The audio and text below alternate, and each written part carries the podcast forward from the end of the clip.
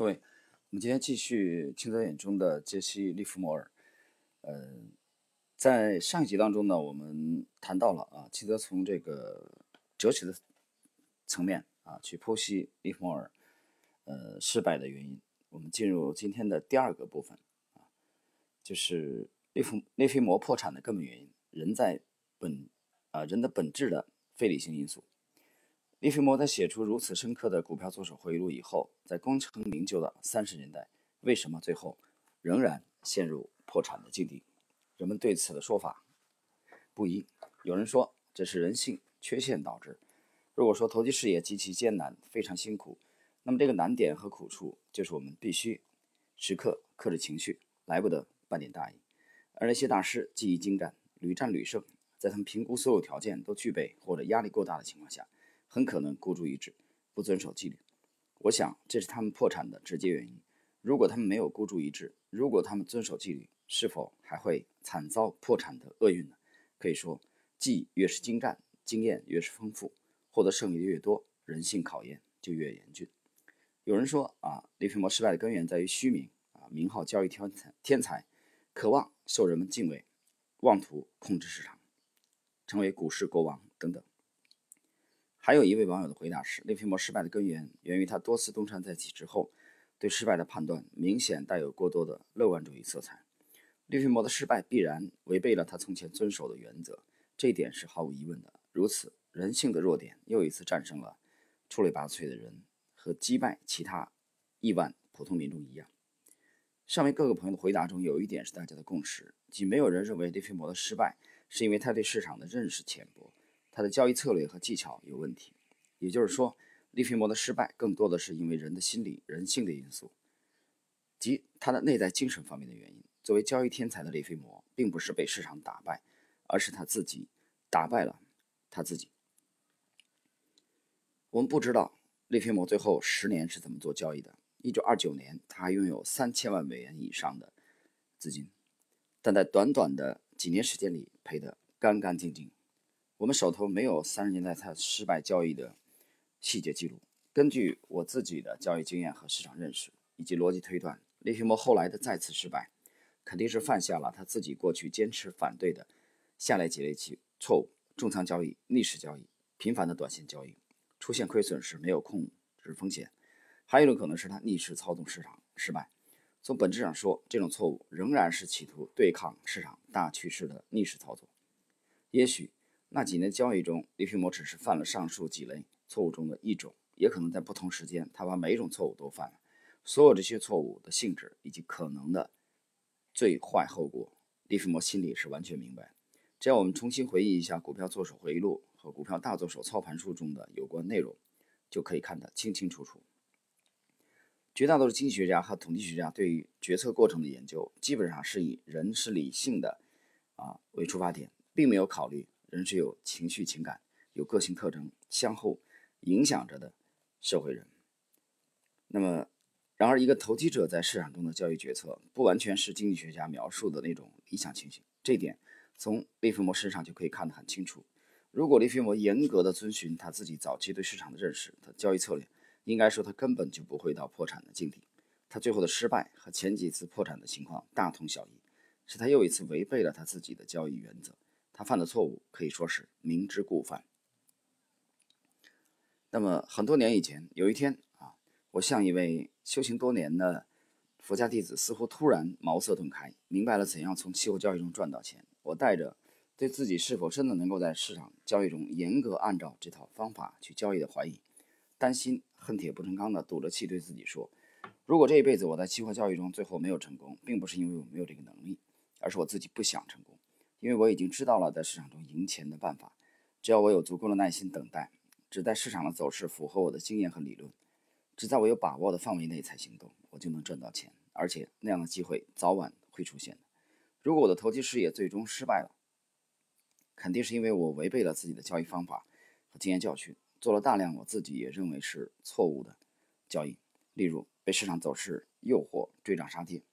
无法控制自己贪婪的交易欲望，逆势交易。等等，我是明白了怎样才能赚到钱，也找到了我自己有把握的成功方法。但是我不是个木偶，我是一个人，虽然我也想从投机市场赚到成千上百万，但是我不具备那种绝对完全的理性，也没有足够的定力和恒心。为了实现自己赚一千万或者一个亿的目标，能够绝对机械的、规规矩矩的遵守我心中已经想到的成功的交易方法，在市场中，有时候我的头脑中会突发奇想，开始嘲笑自己：难道为了成功，我这辈子就一直按照这种啊矮板的交易策略？在股票、期货市场中，日复一日、年复一年的等待和重复操作下去吗？那是多么的枯燥无味！结果，我开始忘记自己进入投机市场的目的，忘记原来成功的方法，禁不住自己的好奇心，希望弄懂市场，而不是简单的从市场当中赚到钱。最终，我彻底迷失在探索市场奥秘的旅程中。后来的几年，因为沉溺于交易过程的快感，不知不觉中，我又开始。偏离当年自己对自己的承诺和警告，做了许多自己现在想起来都感到痛苦的无谓的交易。在这种情况下，可想而知，我的交易业绩能有大的改变吗？哎，怪不得利菲摩说，投机者有时候犯错误，心里是知道的。我想，不只是我，许多有经验的投机者都有这样的体会。在市场交易中，某一段时间，某一些交易。合乎逻辑和原则是很容易的，但是在任何时间、任何情况下，投机者从头至尾都要做到合乎逻辑的思考和行动，严格的遵守所有交易原则，那几乎是一件不可能的事。也许可能只有神才能一丝不苟、绝对具备绝对的理性吧。在市场认识和交易决策中，投机者永远只有有限理性，并且还有本质的非理性一面。我自己的教训和利菲摩的失败背后。可能都有这样的一种错误的信念在起作用。投机者笃信的东西，那些高明的投机理论、交易策略和风险控制措施，是能够自动制约投机者的行动，能够帮助人们走向成功的。但是，包括我在内，大多数投机者没有意识到，人在本质中有理性的一面，也有非理性的一面。后者常常会无意中阻止他完全理性的行动和决策，使他背离成功的目标。最终，这些非常有价值的东西。并不能够帮助大多数人远离失败。人类永远无法从根本上战胜自己。深入解剖利菲摩的悲剧案例，可能对我们理解市场交易为什么如此艰难，大多数人为什么最终必然失败，具有非常典型的意义。要寻找这个问题的答案，我们不得不了解一点哲学。啊，以下呢，这个作者展开了从这个啊哲学，又从这个哲学层面的这个探讨。呃，谈到这里，我讲一点自己的感受啊，不一定这个正确。呃，清德这部书其实无疑的非常成功啊，可读性非常强，而且非常的这个真实啊，毕竟是一个啊市场交易的老司机啊，对市场的这个感悟啊，我指的是他整个这部书啊《十年一梦》，包括他的第二本。但如果说让我谈啊缺点的话啊，或者提点建议的话，我觉得篇幅可以简练一点。呃，因为我现在到现在为止，我只读出我只读出了啊一个弱点啊，或者叫可以改进的地方吧，啊，可以简练一点，有些地方比较拉杂啊，写的太拉杂了，所以我们把它略去啊。那么我们进入这个同样是这个探讨这个问题的，嗯，本章啊这个小节第二个问题。的后半部分，把它中间有有一有一段啊，有有有几段这个这个从这个心理啊哲学层面的，我觉得太太拉杂，不够简练。投机者的智慧和理性并没有足够的力量把人本能的冲动、贪婪的欲望彻底消灭，进入一种成名之境。冰山顶端是有意识的理性部分，是成功投机的基本原则；沉没在水中的绝大部分则是无意识的非理性境界，潜伏着，给投机者带来毁灭性。影响的巨大可能。弗洛伊德的心理学中提出了这样一种观点：虽然我不知其是否科学，但对投机者提高交易的警觉性应该是有意义的。弗洛伊德认为，凡是被禁止的东西，一定是被欲望；如果不是什么愿望做的事情，禁止就是不必要的。严厉禁止的事，一定是愿望的。凡是怕的东西，大概也都是被欲望的。怕是无意识欲望的一种假面具。期货交易有很多禁忌，不能逆势交易，不能重仓交易。要及时止损等等，交易的交易规则更有二十八条之多。显然，按照弗洛伊德的说法，这些啊对投机者生死攸关的交易原则啊，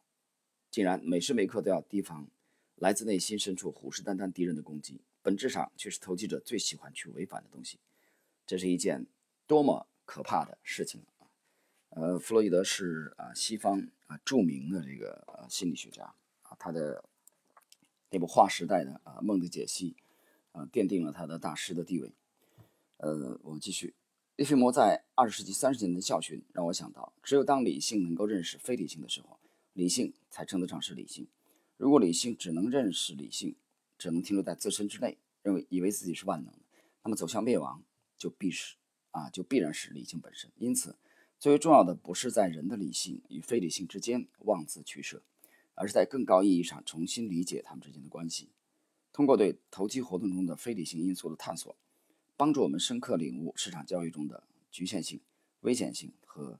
悲剧性的一面，从而扬弃我们对未来投机结果肤浅的乐观主义，无疑是一种非常有价值的事情。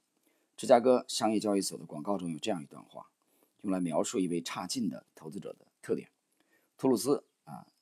劳特雷克从事商品期货交易时间是否太短了？不，而是太情绪化了。劳特雷克是一位优柔寡断的人，情绪起伏不定。观点东游西击，这样的个性不适合从事期货交易。个性背后不就是人的理性和非理性的某种调和吗？确实，正是建立在让人完全意识和控制的非理性因素之上的个性，那种不能完全说清楚，也不是一成不变的将死的东西，往往决定了一个投机者的最终命运。利菲摩的个性，这就是利菲摩的结局，这也就是哲人们常说的性格决定命运。那么。我们回顾整个今天内容啊，作者从第二个这个层面啊，第二个角度探讨利菲莫破产的根本原因啊，他认为是这个非理性的因素啊，人的本质的非理性的因素。那么，我觉得其实这一节最大的亮点啊，或者精彩的，就在于清泽那一点总结，就是他认为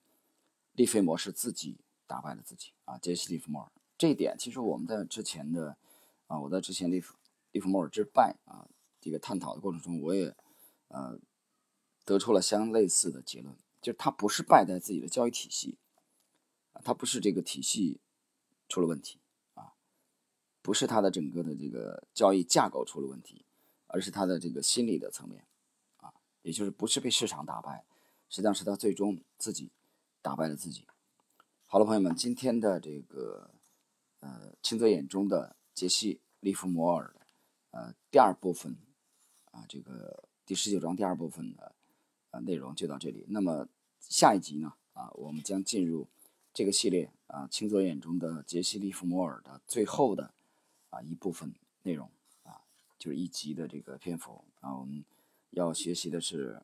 清泽第十九章的利菲摩之死的啊第三个问题：投机活动是一项事业吗？啊，我们在下一集再交流。